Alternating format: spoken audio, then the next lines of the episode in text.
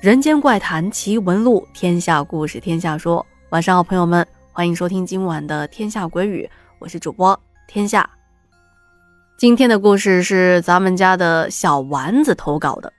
小丸子是一位零零后的小哥哥，来自广东汕头。这说起潮汕地区，我在之前的节目也介绍过，可以说当地的每个家庭每个月都要拜神，除了祭拜祖先以外。从家门口的土地爷到寺庙里的各路神仙，都会经常的去拜拜。不过话说回来，有一件事情特别的奇怪。这说起来，我也录了这么多的灵异故事了，但是我却发现这潮汕地区的鬼故事并不多。嗯，起码没有东北的朋友投稿的多。按理说，相信鬼神存在的地区，为什么极少有人去讲这一类故事呢？所以，当我收到小丸子的投稿时，我还挺兴奋的。那行，现在马上就来讲讲这些故事。小丸子说：“我从小在一个人人都迷信鬼神的地区长大，以至于我也是相信这些东西存在的。这个地区就是刚才说的潮汕地区了。这是一个逢年过节都会祭拜神明的地区。”人们祈祷神明能够保佑家人平安、事业有成。从我记事起，我身上就带着一块八卦玉佩，就是一块玉雕琢成圆形的八卦的形状。这是我的大姑姑给我求的，我弟弟也有一块。我妈妈当年是要求我们要时刻的把玉佩带在身上，不能拿下来。到小学五年级的时候。不知道为什么，我总感觉这块玉佩不是什么好东西，因为那阵子我每天晚上都会做同一个噩梦，总是梦到在小学后面那个废弃的教室，有一个绿面獠牙的鬼追着我。这只鬼是人的样子，呃，脑袋上嘛稀稀拉拉的没几根头发，接近秃头，个头。又矮又瘦，就是一副营养不良的模样。那阵子，小小的我每天晚上都被这只绿面鬼给吓醒，甚至在我睡觉的时候，总能感觉到床边站着那只绿面鬼。他站在那儿，一个劲儿的对着我笑，似乎是在说：“嘿嘿嘿，你往哪跑？”你跑不了的，也可能是那时候年纪太小了。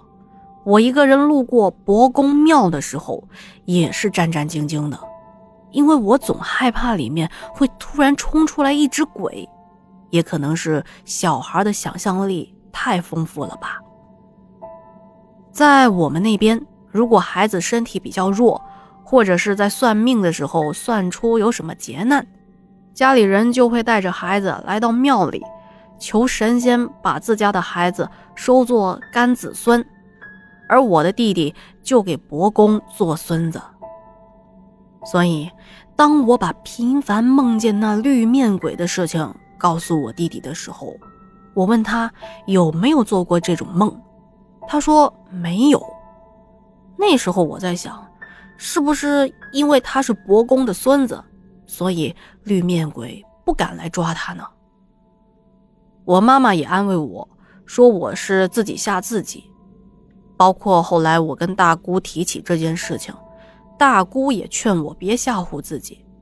但是她又跟我说，如果你下一次还做这个梦，你就在心里默念阿弥陀佛，佛祖会保佑你的。不过我尝试过这种做法。并没有什么效果。接下来，我还是常常梦到那只绿面鬼。每次在他快追上我的时候，我一下子就惊醒了。就这样带着那块玉佩，一直到上初一的时候，绑着八卦玉佩的那条绳子突然间就断了。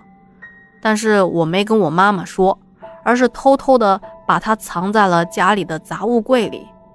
因为我总觉得这个玉佩不怎么好，不过自从我没再戴那块玉佩，我就没再做过那个噩梦了。在第二年，我上初二，有一回家里要搬家，在清理杂物的时候，我却怎么找都找不到那块玉佩了。当我询问我妈妈有没有见过那块玉佩的时候，她反倒问我为什么当初绳子断了没跟她说呢？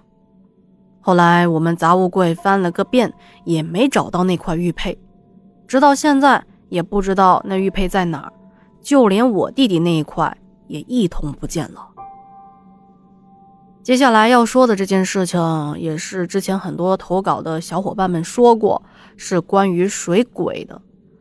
在我老家那边，大人们总会在小孩很小的时候就教育他们不要去河边玩耍。因为作为一个小孩，你很难判断河水会有多深，你也不知道这河底会藏着些什么。每年夏天，我们总是听到不少关于孩童溺水的事件，我们这的老人称为是“水鬼抓替身”，这一点说法似乎是全国通用的。都说在水里溺亡的人，他的灵魂是无法进入轮回的，他在水里就会变成水鬼。直到抓到替身，他们才能够投胎转世。在我们那儿有一个池子叫连角池，在我小的时候，经常听说有人在那溺水死掉了。在我的印象中，有一年甚至溺死过六个人，有的是游泳出事儿，有的是钓鱼的时候掉进水里，甚至在河边洗衣服捡漂在水上的瓶子。都会不小心被溺死，你就说这邪不邪乎呀？所以我的爸妈从来都不让我去连角池游泳，怕我出事。但我总是偷偷的和小伙伴们去那边游泳。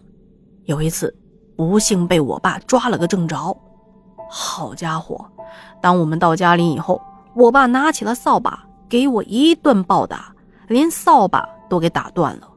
打完以后，还对我再三的强调，叫我不能去连角池里游泳。但是那会儿我压根就不把父母的警告当回事儿，左耳听右耳出。直到有一回，我差点溺死在那儿，当我捡了一条命回来，我才感到后怕的。那一年我十三岁，那是在一六年的夏天的暑假。我和几个小伙伴约好中午吃完饭去连角池游泳，但是到了那之后，我们才想起来，在上个月刚刚有人溺死在那儿，我们就有点怕，当时就没人敢下去。结果我们看到前面岸边有大人在游泳，还有几个人在钓鱼，我们就没想那么多了，纷纷脱衣服下水。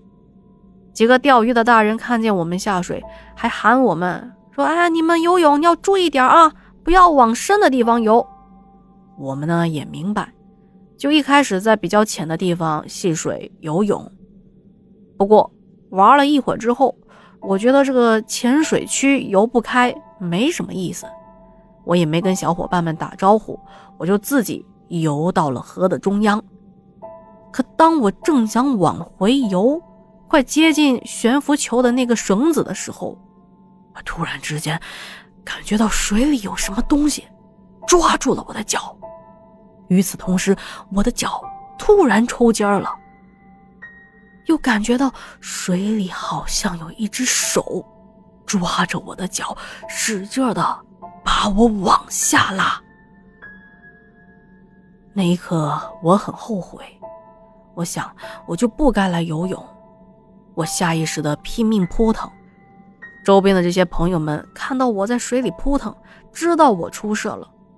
我看到他们冲着我很着急的大喊大叫，有几个小伙伴还朝着我这边游过来，打算来拉我。当时有个钓鱼的大人看见我了，立马跳下水，直接游过来救我。在我精疲力尽的那一刻，我觉得完了。完蛋了！但当小伙伴还有钓鱼的叔叔快接近我的时候，我突然发现我这脚不抽筋儿了，包括被人紧紧抓住往下拽的那种感觉也瞬间消失。最先拉到我的是那位钓鱼的叔叔，他那有力的臂弯拉着我，我顺着他的力量被他拉上了岸。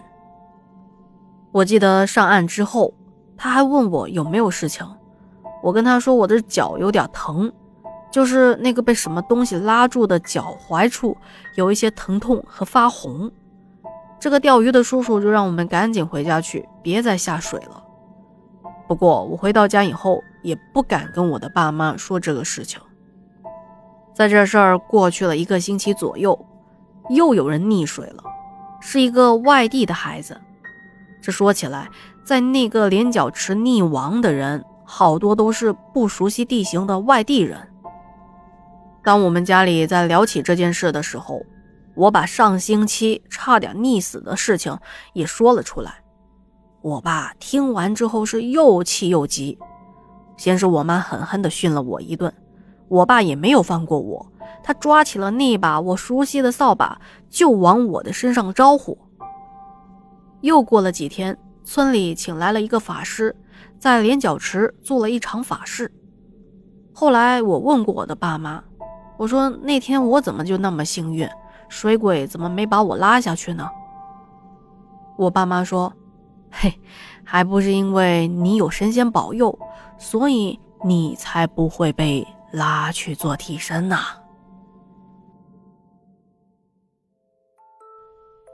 好的，以上就是丸子分享的故事了。再次感谢小丸子的投稿。啊，如果您的身边有这些无法解释的事件，或者是一些原创的故事，希望由天下把您的故事讲述给更多的朋友们收听。欢迎向我投稿哦，可以私信我，或者是添加我的个人微信。嗯，微信是天下的拼音，再加上英文字母 FM 就可以找到我啦。那行，今天的节目就到这里啦，我们下期见，晚安。